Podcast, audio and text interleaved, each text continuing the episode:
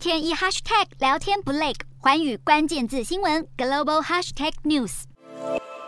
气愤的民众和保安人员扭打成一团，镜头再拉远一点看，整间银行门口都被大批抗议民众包围。民众之所以会这么气愤，是因为存在银行的血汗钱竟然领不出来，甚至是一夜消失，让人民不禁愤慨：这银行简直是黑社会。其实河南和安徽四月就出现了银行暴雷事件，只是这件事情不但一直没有解决，还越烧越严重，直到现在已经有多达四十万储户受害，四百亿人民币相当于一千八百亿台币的存款出现无法转账也无法提款的问题，有些储户想去银行取款，却被当局捏造防疫假红码来限制行动。民众气得在十号发起了维权抗争，要求存钱取钱的权利获得保障。而眼看事情越闹越大，当地政府十一号宣布垫付方案。存款在五万人民币以下的先行垫付，想要暂时安抚民心。原本以为事情开始有了解方，将会慢慢落幕，没想到居然出现当局对民众秋后算账的情形。除了有人被不明人士闯入家中，更有民众被强迫签字保证日后不会再闹事。事情闹得沸沸扬扬，但不论是中国银行业监管机构，还是河南人民银行都没有做出回应。这场暴雷示威潮恐怕短期间不会落幕。